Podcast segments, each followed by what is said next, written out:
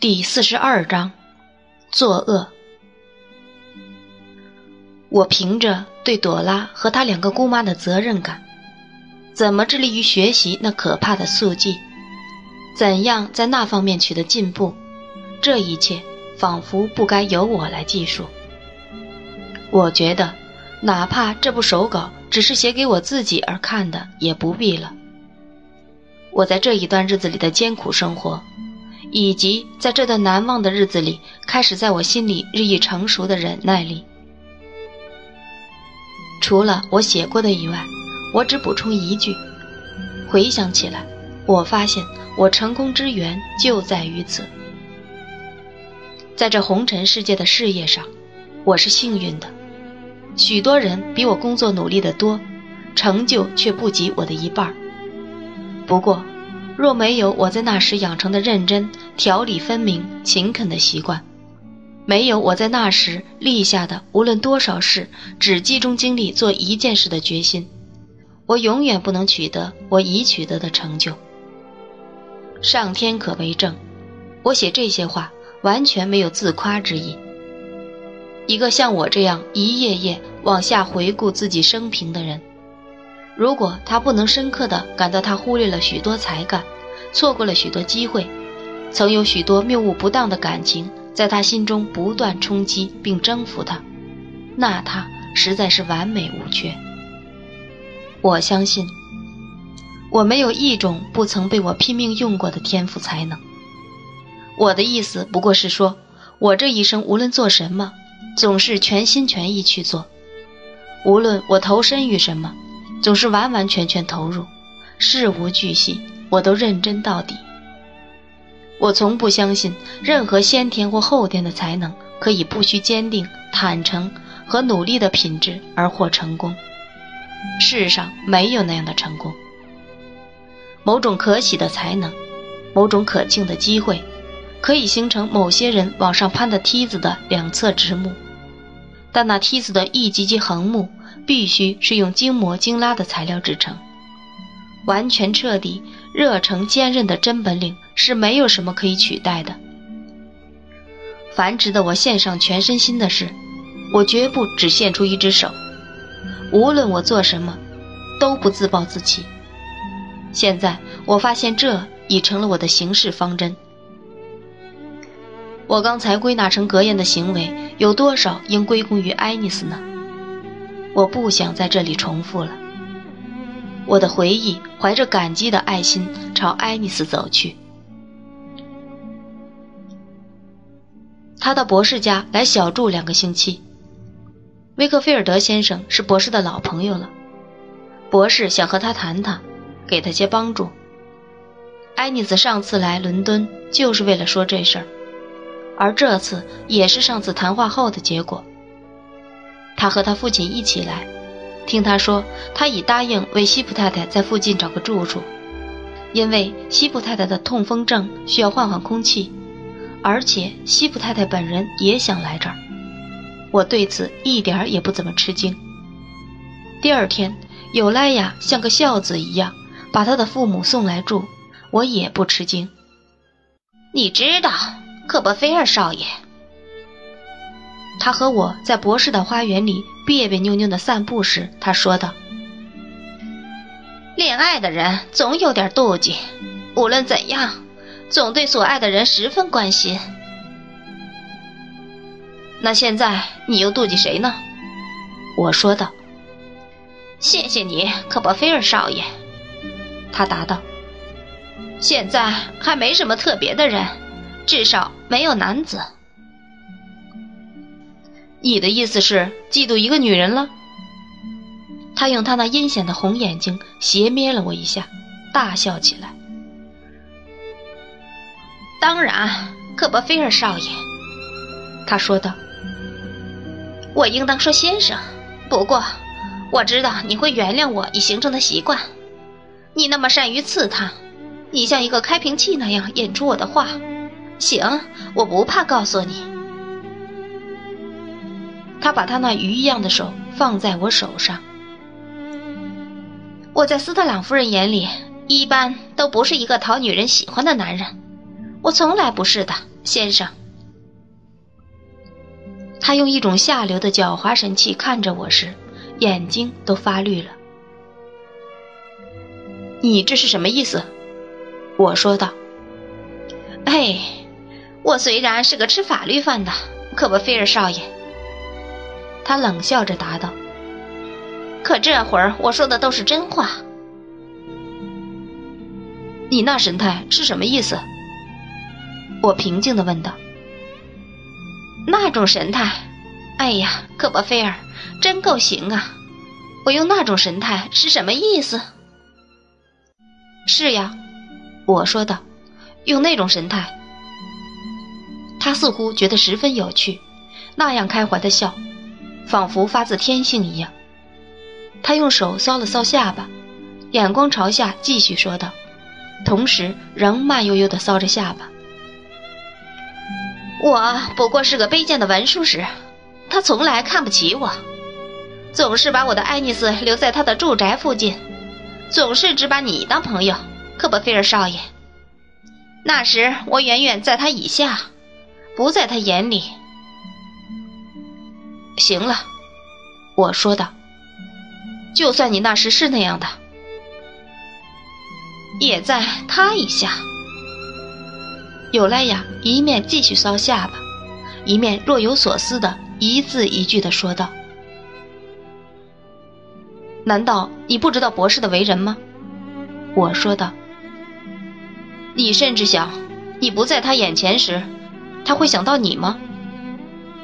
他又斜着眼看我，把脖子伸得老长，好抓痒，并答道：“天哪，我指的不是博士。”不，那可怜的人，我指的是迈尔顿先生。我完全灰心了。我在这一点上，以前所有的怀疑和忧虑，博士所有的幸福和平安的可能，所有我无法解释的会使清白遭玷污、名声遭败坏的可能，都全落入这家伙的控制中了。我一下全明白了。他不来事务所则罢。来了就对我吆三喝四，把我打发来打发去。”尤莱娅说道。“他是你们优等的上层人中的一员。我过去很怯懦，很卑贱，现在也如此。可我过去不喜欢那种情形，现在我也不喜欢。”他停止搔他的下巴，把两颊往里吸，一直吸到他们几乎都要碰在一起了。同时不住对我侧目而视。她是你们可爱的女人中的一位，她是的。他一面慢慢让他的脸恢复原状，一面继续说道：“不愿意和我这样的人做朋友，我知道。他正是会唆使我的爱丽丝玩那种上流把戏的人。喏，我不是你们那些讨女人喜欢的男人中的一员。”科波菲尔少爷，但我头上长着眼睛，很久以前就有了。我们卑贱的人长着眼睛，一般来说，我们也用眼睛观看。我尽量做出无动于衷的样子，可是我从他脸上看出，我这番努力效果不佳。喏，我不愿让人看不起科伯菲尔。他抬起脸上红眉毛所在的地方。露出恶毒的得意，说道：“我要尽可能破坏这种交情，我反对这种友情。我不怕向你承认，我生有一种斤斤计较的品质。我要排除一切障碍，只要我知道，我就不会让人暗算我。你总在暗算，所以你认为每一个人都在这么做。我相信。”我说道：“也许是那样。”科巴菲尔少爷，他答道：“可我已经抱有一个宗旨，就像我的合伙人说的那样，我努力那么去干。我虽然是个卑贱的人，但也不能被人太欺负了。我不能任人设障碍。事实上，他们应当让开了。科波菲尔少爷，我不理解你。”我说道：“你不理解。”他抽搐了一下，说道：“你使我吃惊，可伯菲尔少爷，因为你一向很聪明的呀。下次我会说得更明白。是迈尔顿先生骑在马上在门口拉铃吧，先生？好像是他。我尽可能冷淡地答道。尤莱雅突然住了嘴，把她的两手夹在他的那双大膝盖中，笑得喘成一团。她的笑是没有声音的，没有一丝声音从她嘴里露出来。她的举止很让人憎恶，特别是最后这一种，让我憎恶的不和他告别就走掉了。他一个人在花园里缩成一团，像抽掉了支撑的稻草人。不是在那一个晚上，我记得很清楚，是在次日晚上，一个星期六。我带爱丽丝去看朵拉。我先和拉芬尼亚小姐安排好这次访问，然后请爱丽丝去喝茶。我又骄傲又担心，十分不安。我为我可爱的小妻子朵拉骄傲，又为不知爱丽丝是不是能喜欢他而担心。去帕特尼的路上。爱丽丝在车厢里，我坐车厢外。我想象出朵拉每一种我十分熟悉的优美姿态。一阵，我认定我只喜欢她某一时刻的样子，然后我又怀疑我是否应该更喜欢她另一时刻的样子。这问题几乎弄得我心烦意乱的发烧。无论如何，我毫不怀疑她的美丽，可我从没见过她那么好的模样。当我把爱丽丝介绍给她的两个小姑妈时，她并不在客厅里，而是羞答答地躲了起来。我便知道该去哪儿找到她。果然，我又是在那一扇晦气沉沉的门后找到用手堵住耳朵的她。当时她说什么也不肯出来，然后他请求照我的表再等五分钟就出来。当他终于挽着我胳膊往客厅走时，他那可爱的小脸变红了，而且从没那么美过。可是我们走进客厅时，他的小脸又变白了，也有一万倍的美丽。朵拉对爱丽丝有畏意，她曾告诉我，她知道爱丽丝实在太聪明了。可是他看到爱丽丝那么友好诚恳，那么体贴和善，他不禁又惊又喜地小声叫了一声。立刻热情地搂住爱丽丝的脖子，用他天真的脸偎在爱丽丝的脸上。我从没那么快乐过。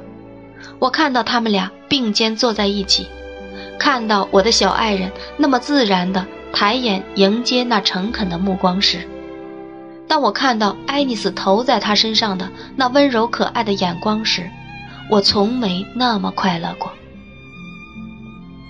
拉芬尼亚小姐和克拉丽莎小姐以各自的方式分享我的快乐。这是世界上最让人惬意的一个茶会。克拉丽莎小姐为主持人，我切开香子饼分给大家。那两位小姊妹像鸟一样喜欢捡香子、啄糖。拉芬尼亚小姐带着保护人的一脸慈祥，在一边看着。仿佛我们这幸福的爱情乃是他的心血，我们大家都已对他人均感到十分满意。每一个人都能深深感受到爱丽丝那种高尚可爱的精神。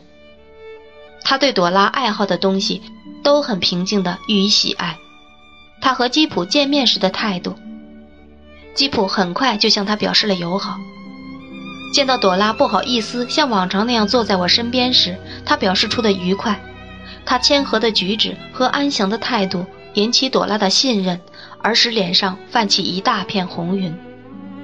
我们的聚会因了他的上述一切而十全十美。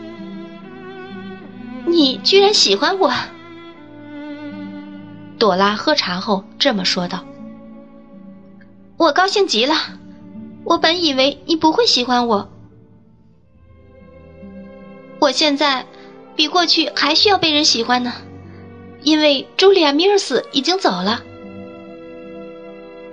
顺便补一句，我把这事给忘了，米尔斯小姐已经坐船走了。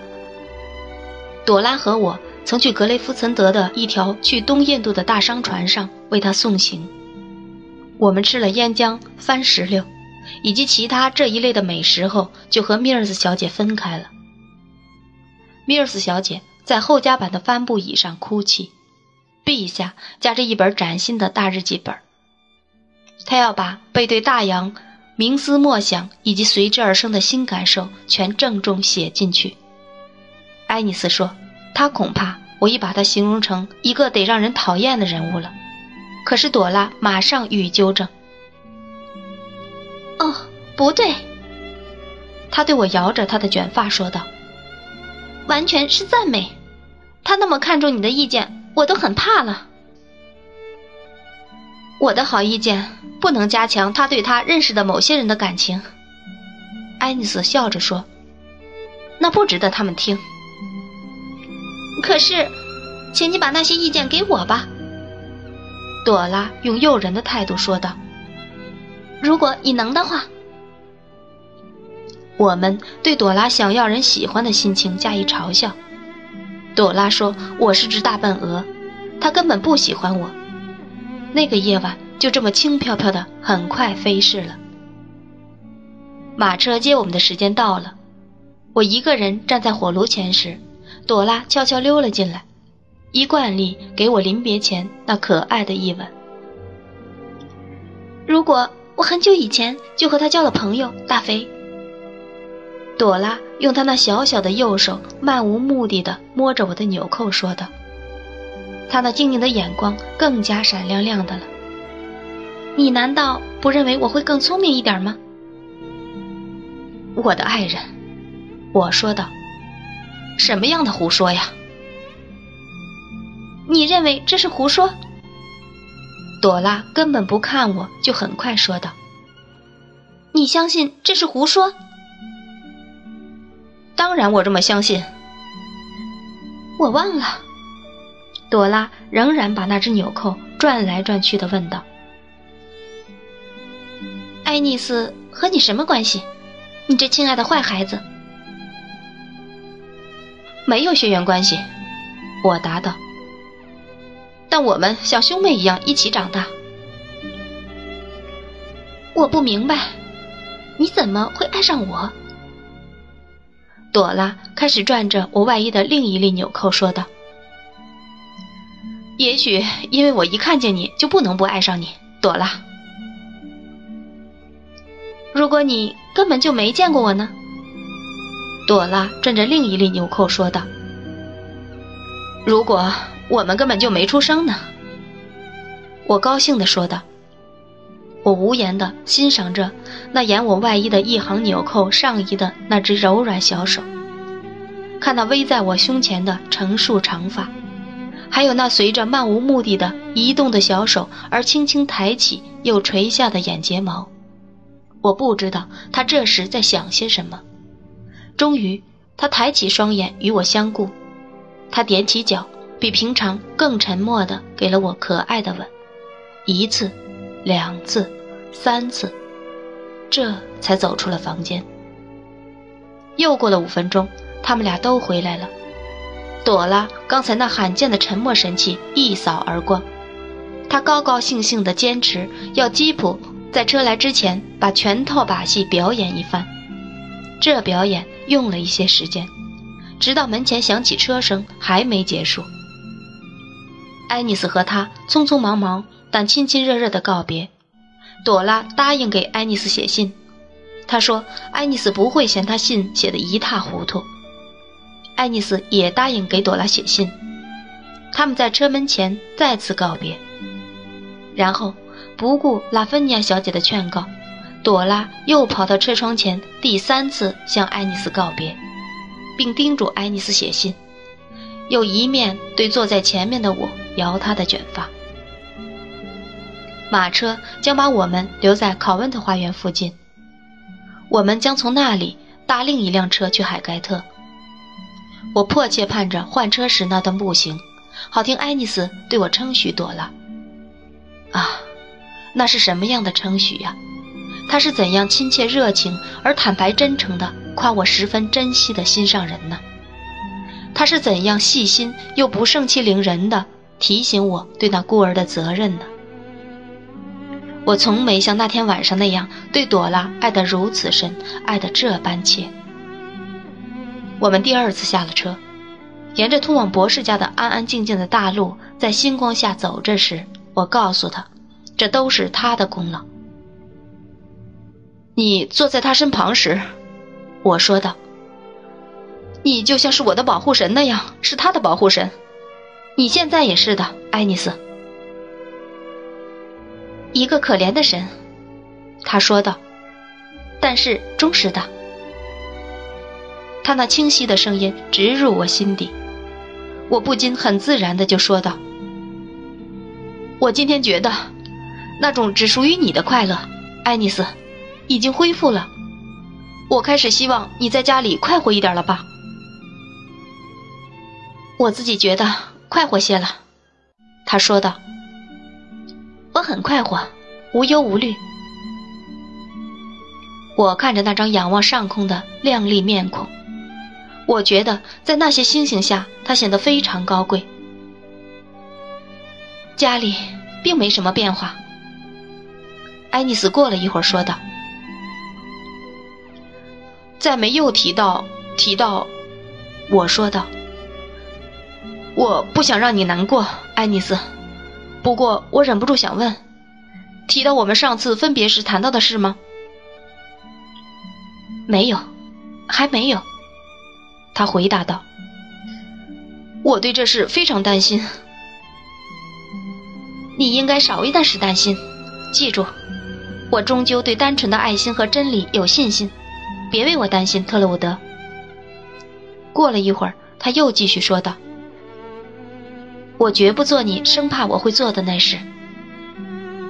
虽然，我认为在任何冷静考虑的情况下，我都没有认为那件事有可能发生，但能听到经由他本人忠实的口头保证，我仍感到说不出的安慰。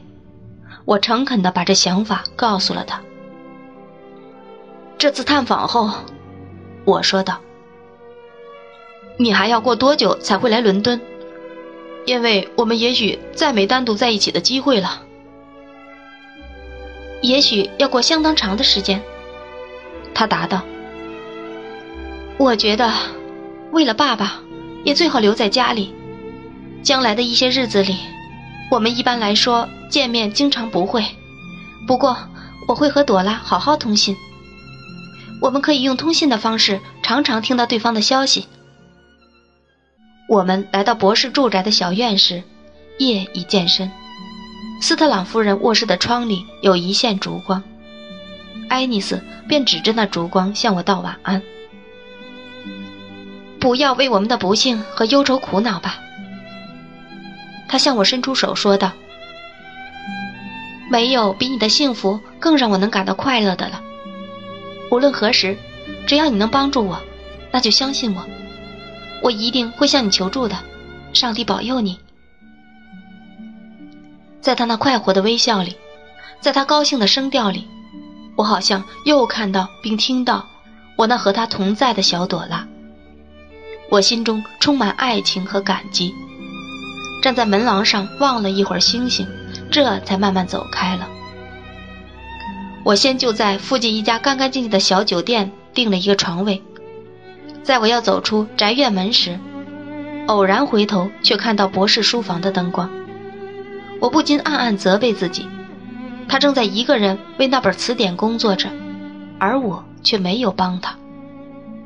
为了要看看是不是真这样，而且心想无论如何，只要他还在半书而坐，我也应向他说声晚安。我就回头轻轻穿过门廊，悄悄推开门，朝里望去。